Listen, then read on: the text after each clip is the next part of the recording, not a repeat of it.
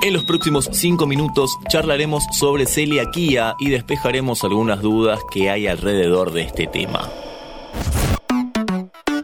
Chequeo general.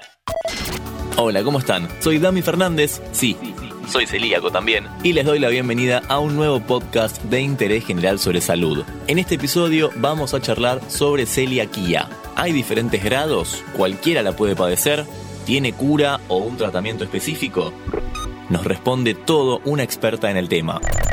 Mi nombre es Mariano Holgado, soy miembro de la comisión directiva de la Asociación Celíaca Argentina y bueno, también soy celíaca desde hace ya más de 20 años. Bueno, para empezar, ¿qué es la celiaquía?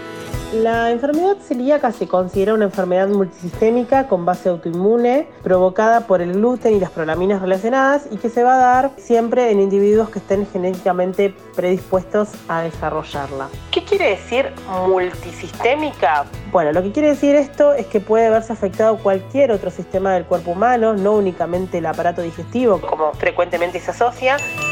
¿Qué es lo que sucede en el cuerpo de una persona celíaca que consume gluten?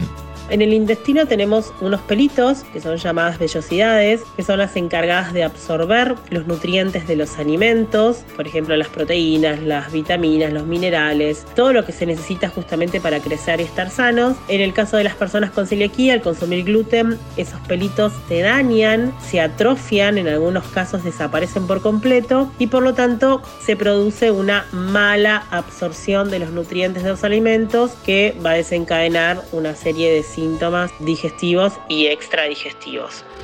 ¿Cuáles son esos síntomas? ¿De qué manera una persona puede empezar a pensar que es celíaca?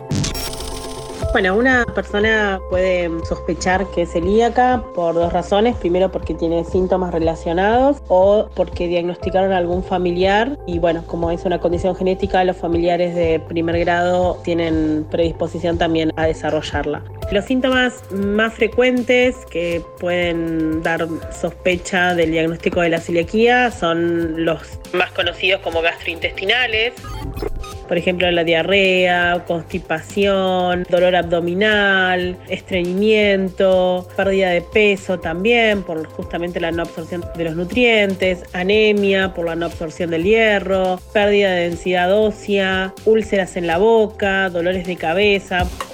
¿Hay grados en la celiaquía?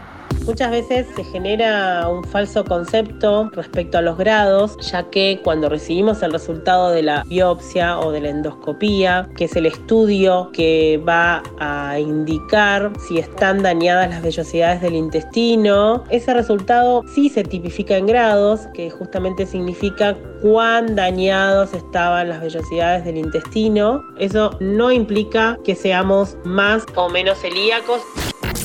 Inmediatamente que tenemos ese resultado, entonces hay que comenzar el tratamiento.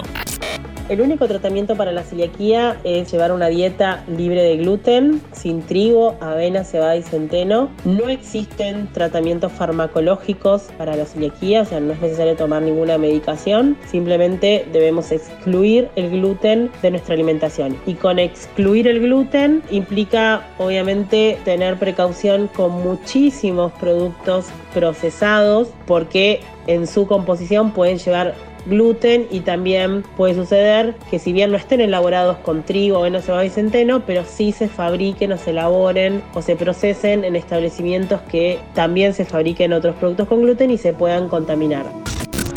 ¿Tiene cura la celiaquía?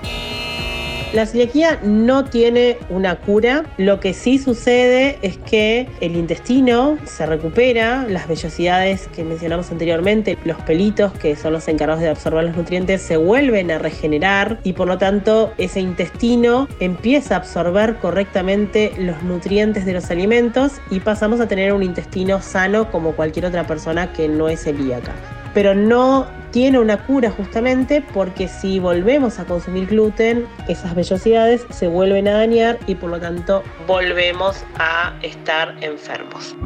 Celiaquía en interés general. Le agradecemos a nuestra especialista del día, Mariana Delgado, que nos explicó todo en 5 minutos.